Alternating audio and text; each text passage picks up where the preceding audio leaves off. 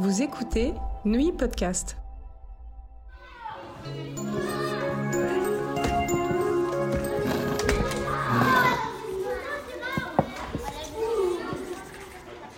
Le harcèlement scolaire, épisode 1. Rencontre avec Jean-Christophe Remontin, maire de Neuilly-sur-Seine, et Anthony Daudement, conseiller municipal. Bonjour Jean-Christophe, bonjour Monsieur le maire. Tu es donc maire de Neuilly-sur-Seine et, euh, tu as décidé de lancer toute une série de, de podcasts neuilliens en consacrant les trois premiers épisodes euh, à la thématique du euh, harcèlement scolaire et du cyberharcèlement. Et c'est vrai que c'est un vrai sujet, un vrai sujet de préoccupation. Et moi, à titre personnel, en tant que parent de jeunes enfants, bah, c'est un sujet qui me préoccupe parce que mes enfants vont naturellement grandir, mais je me dis que bah, ça peut arriver à n'importe qui et que personne n'est épargné. Au fond, je pense que le harcèlement scolaire, il, a toujours existé. Euh, on dit souvent que les enfants sont un peu cruels entre eux. Il faut pas non plus en faire une généralité. Mais c'est vrai qu'avec euh, voilà l'émergence des réseaux sociaux, avec la démocratisation des portables, puisqu'aujourd'hui euh, les enfants ont un portable à 9-10 ans, eh il y a une couche supplémentaire de violence liée au cyberharcèlement qui peut parfois conduire à, des drames absolus comme le suicide de l'INSEE, comme le suicide de Nicolas Poissy qui a été médiatisé.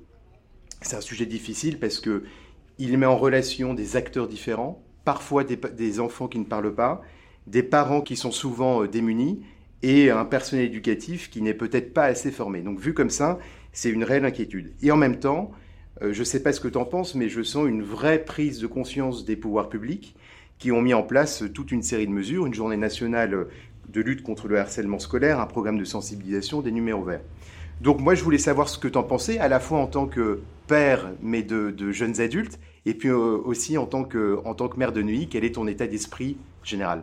Ces, podcasts, c'est intéressant, c'est une nouvelle expérience pour euh, construire finalement une communication plus accessible, plus facile, euh, peut-être plus, plus, plus avec les mots, plus avec la grammaire de, la vie et de, de tous les jours.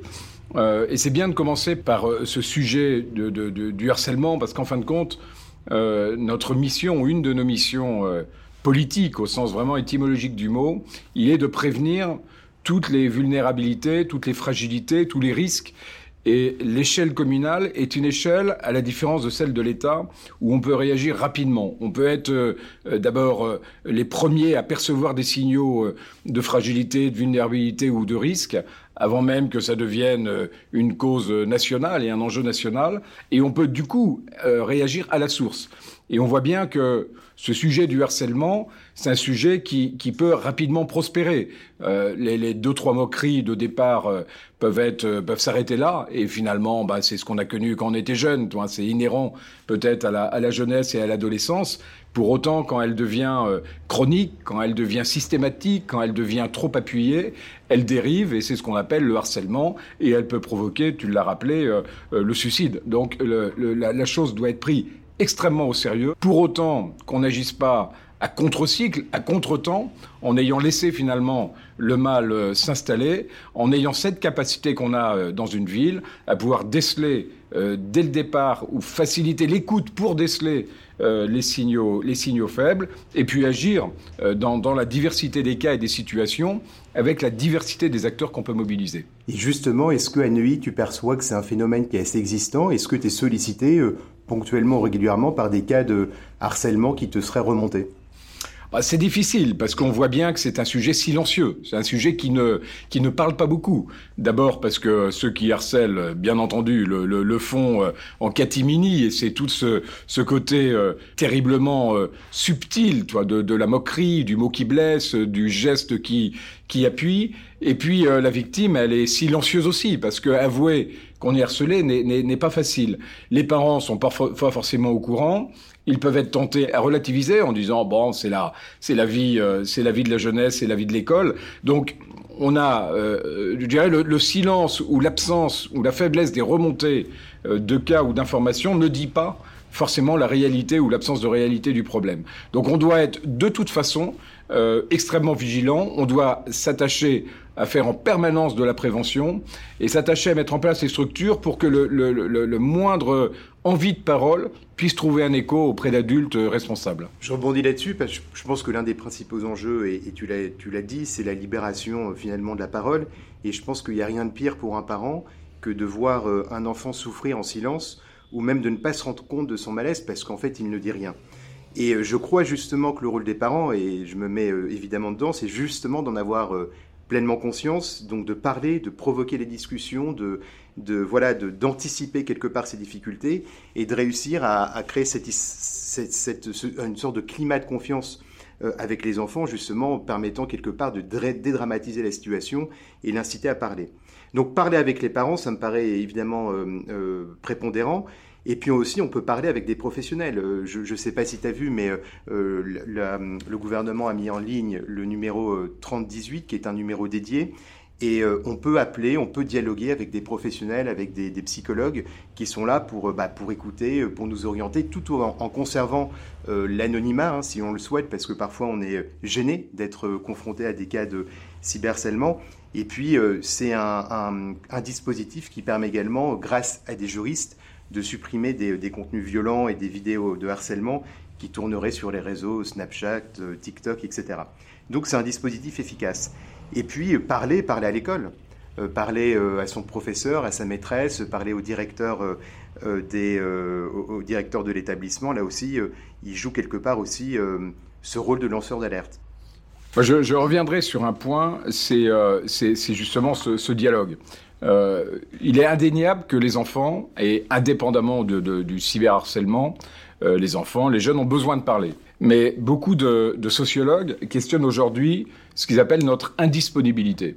C'est-à-dire qu'ils disent, en fin de compte, la parole est un peu à sens unique parce qu'on veut, et on est conscient, et on le dit euh, dans ce podcast, qu'il faut écouter, mais pour autant, il faut qu'on s'interroge sur est-ce qu'on est disponible pour écouter.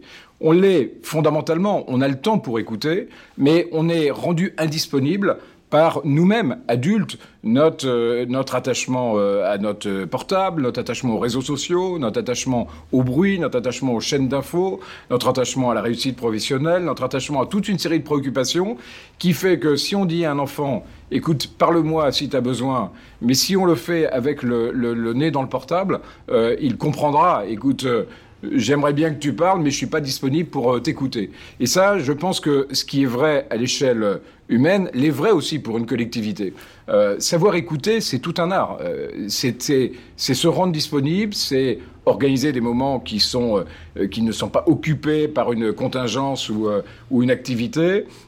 c'est pour moi qui suis maire, pour entendre la ville, c'est aussi se promener dans la ville quasiment tous les jours tout seul et me laisser interpeller par des gens qui ont envie de parler en prenant le temps qu'il faut pour, euh, pour écouter. Et donc je crois qu'on a tous une obligation euh, à écouter, bien sûr, mais surtout à se rendre disponible. Et c'est pas si facile que ça à créer les conditions qu'à l'extérieur, nos enfants, nos amis, euh, nos administrés nous perçoivent comme étant disponibles pour les écouter. Parce que si tu dis à quelqu'un euh, je suis prêt à t'écouter, mais tu regardes ta montre tout en portable en même temps, il entendra, je suis prêt à t'écouter, mais il comprendra, j'ai pas le temps de t'écouter. Et donc, il faut qu'on soit collectivement, institutionnellement, individuellement, disponible à l'écoute. Il faut qu'on euh, brise cette spirale de l'indisponibilité qui est probablement un des grands marqueurs de notre société contemporaine.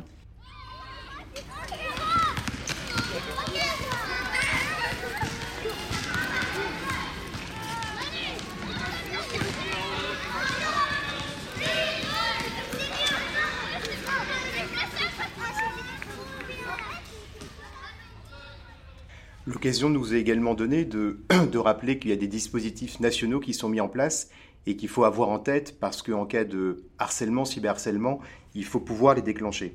Et euh, d'abord, il y a le programme phare, qui est un programme de sensibilisation qui a été mis en place dans, euh, dans les écoles, avec euh, des, de la, voilà, la mise en place d'élèves ambassadeurs, et puis des équipes qui sont formées, chargées de gérer les situations de harcèlement. Donc l'école, malgré tout, je pense, a, a réellement conscience de cette difficulté, et puis fait en sorte que ce, traité soit, ce sujet soit traité. Enfin, euh, je l'ai dit, il y a deux numéros dédiés euh, qui, sont, euh, qui ont été initiés par l'association e-enfance, c'est le 3018 et le 3020, un pour le cyberharcèlement, l'autre pour le harcèlement scolaire, qui sont voilà, gérés par l'association et à travers lesquels on peut être accompagné de façon anonyme et par des professionnels. Et puis, n'oublions pas l'essentiel, aller porter plainte, aller porter plainte au, au, commissariat. Je dirais encore que les parents jouent là aussi un rôle important, certes dans le dialogue, on en a parlé tout à l'heure, dans l'écoute active, quelque part, et la, disponibilité qu'on doit accorder à nos enfants, mais aussi peut-être dans l'éducation numérique. Euh, encore faut-il que ce soit des parents qui maîtrisent bien les outils euh, informatiques, mais, mais je pense que voilà, les parents, ils peuvent agir aussi euh, à travers le contrôle parental sur les tablettes, sur les ordinateurs, ou même pour paramétrer euh, le compte de, leurs enfants sur les réseaux sociaux en les rendant euh, confidentiels, euh, privés, etc. Donc voilà, il y a un certain nombre de dispositifs qu'il faut avoir en tête. Et à Neuilly, voilà quelles sont les actions que, que, la ville a mis en place, peut-être à travers les associations, et là aussi qu'il faut avoir en tête en cas de harcèlement. La, ville, elle a, elle a d'abord à, organiser la coordination, la collaboration, la, euh, la, bonne mise en, mise en réseau de tous les acteurs. Euh, tu l'as évoqué, euh, les, les, représentants d'associations familiales, les représentants d'associations de parents d'élèves, les services de, l'éducation nationale, nos accueils de loisirs, qui sont aussi des endroits où les enfants se détendent et on peut percevoir des, des vulnérabilités.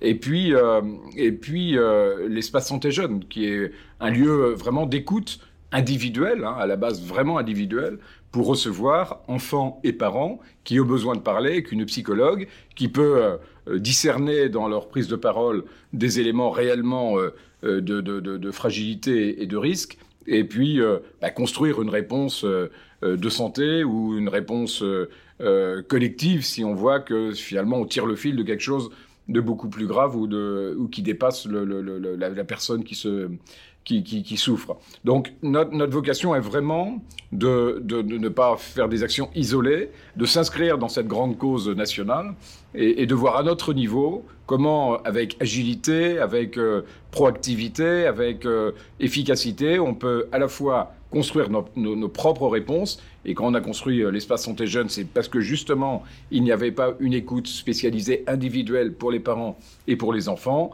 euh, faciliter les opérations de, de, de, prévention, organiser ce dialogue entre toutes les parties prenantes, et tous ensemble, euh, et je reviens là-dessus, se rendre disponibles pour que véritablement notre écoute ne soit pas velléitaire, mais qu'elle soit vraiment mise en œuvre pour qu'un enfant, quel qu'il soit, à n'importe quel moment, puisse véritablement trouver un écho au risque qu'il ressent et aux souffrances qu'il euh, ressent également.